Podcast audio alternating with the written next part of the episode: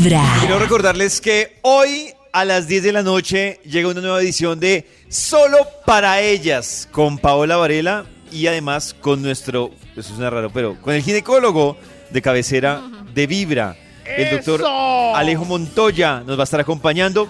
Pero si ustedes se han perdido algún capítulo de Solo para ellas, fácil, pueden en Spotify buscan Solo para ellas y ahí van a encontrar todos los capítulos. Por ejemplo, recordemos cosas que pasaron y que aprendimos en Solo para ellas el jueves pasado. Para Escuchen. que ustedes imaginen, si yo por ejemplo hago un examen que se llama SPECT, que es un examen que, donde yo cojo y le mido lo que se le prende a un ser humano cuando hace algo, ¿cierto? En el, en el cerebro.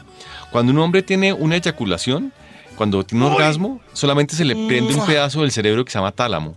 Cuando una mujer tiene un orgasmo, se le prende toda la corteza cerebral. Wow. Para que ustedes imaginen cómo es de diferente la sexualidad masculina y la femenina, Claro. ¿cierto? Wow. Entonces, la, la boca es, el, es el de los, los sitios más sensibles del cuerpo que tiene más conexiones en todo el cerebro.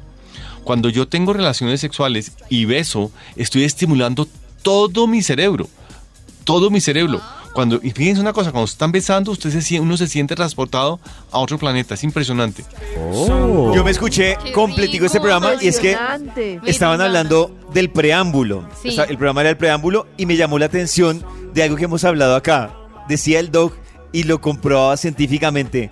Cuando en una relación amorosa de pareja se pierde el beso, Uy, el tan Se acabó todo. beso es el inicio de todo. Es la el sí, de- el Da beso pereza, es- sí, sí, si da pereza el beso es porque baila. Baila.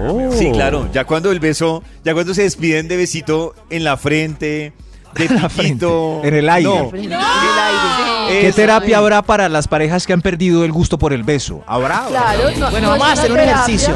Vamos a No hacer es un una terapia, ejercicio. es una decisión de vida. La química pasa, terminen y busquen otra pareja. Vamos a hacer un ejercicio. Cojan este bombombón. Pero ¿por No, qué no. les duele tanto pensar que las cosas no son eternas?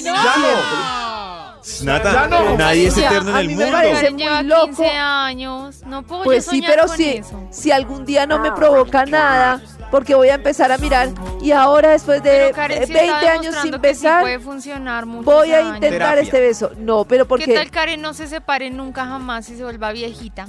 con es que hay personas que conservan el beso y eso mu- mucho tiempo. Entonces hay sí parejas que ya no. Se puede, pero no siempre se da. Es como todo. Hay, tra- hay gente que dura en el mismo trabajo toda la vida y es feliz y hay gente que no se le dan las cosas. Yo lo Pero que eso- digo es, ¿por qué forzar las cosas? Ay, venga, ¿qué, me be- qué, qué beso? ¿Qué, ¿Cómo hago este? Tengo que intentar besar. O sea, yo sí entiendo que cuando el tema está candente hay que intentar hacer cosas para conservar la llama. Pero lo que digo es que con una llama apagada empezar a reforzar las cosas, no estoy de acuerdo. O sea que si yo trabajo en el beso desde el principio y, Eso. y trabajo en él para que nunca sea esquivo, eh, ¿eso puede Será, durar más? puede. ¿O igual se va a secar? Sí, se puede. Esta noche, a las 10 de la noche, tendremos un nuevo capítulo de Solo para ellas. ¿Qué pasó, Maxito? No, estábamos desglosando lo del beso. Pero todo bien ya. No, no, Ya. pero ¿quiere escuchar más cosas del preámbulo? Escuche esto, Maxito. Escuche Uno puede preámbulo. tener relaciones sexuales genitales aburridos. Fine. Pero uno puede tener relaciones besísticas aburridas. Porque besar sin ganas es muy harto. Uy, y sí. comienzan a, si uno empieza a tener a, a besar sin ganas, comienzan a tener repugnancia por la persona. Entonces lo que hacen las personas cuando empiezan a tener a pasarles eso es que empiezan a dejar de besar para no generar repugnancia.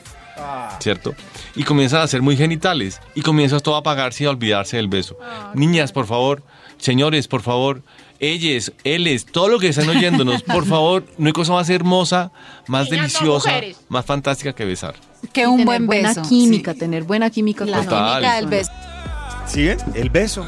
Eh, Sí, la pero moraleja como de hoy. Vieron Pero a mí sí me parece que forzar las cosas tiene mucho que ver con la repugnancia. O sea, si yo empiezo a forzar un beso con quien no me quiero besar, Más fastidio le cojo. mal de cojo, fastidio le cojo. Pero como... No, pues pasa. ¿Cómo Hoy le veo muy preocupado O sea, uno, ya- Max uno besando a 10 Nata años la misma beso. boca porque le cogió fastidio. O sea, comió algo, No, tiene cilantro en... Fastidio. no le palabra es muy no le nace, fuerte. Ya no le pica, ya no le da ya no le cosquillitas. Pero entonces Ay, no, no es fastidio, es simpleza, no sé, des- Sí, Pero pero luego eso, de besar ¿qué es eso? obligado, Pero De sazón. terminas forzando.